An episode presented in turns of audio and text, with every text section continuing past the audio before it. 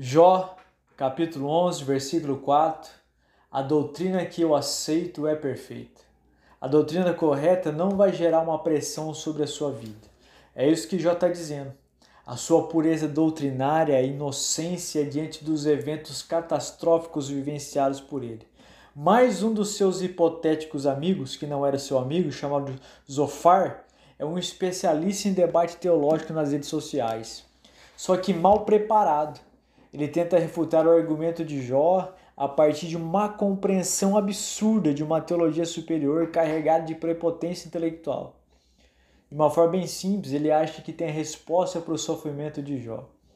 Tome muito cuidado com teólogos de boteco que não têm vida na igreja.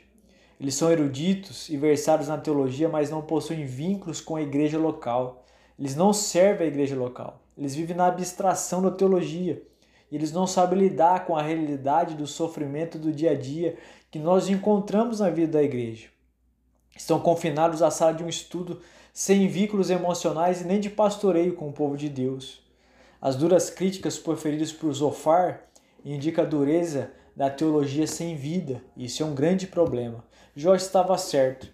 Ele sempre esteve em todo o livro certo pois a sua compreensão de Deus, a doutrina correta sobre ele, a ortodoxia e a sua inocência em relação aos eventos não tem a ver com a culpa do seu pecado.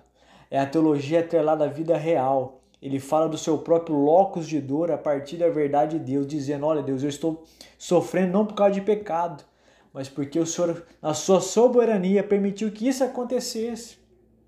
Não deu ouvido aos teólogos sem igreja normalmente se interpõe entre Deus e os homens, como avaliadores de sermões e postadores nas redes sociais. Ouço os teólogos sérios envolvidos na vida da igreja versados na teologia clássica, e principalmente na Bíblia, que é a fonte de toda boa teologia. Os livros de teologia devem ser lidos pela Bíblia. Assim, qualquer post de Instagram, qualquer podcast que você ouvir, qualquer livro que você lê, qualquer vídeo que você assistir, tudo precisa passar pelo crivo das Escrituras.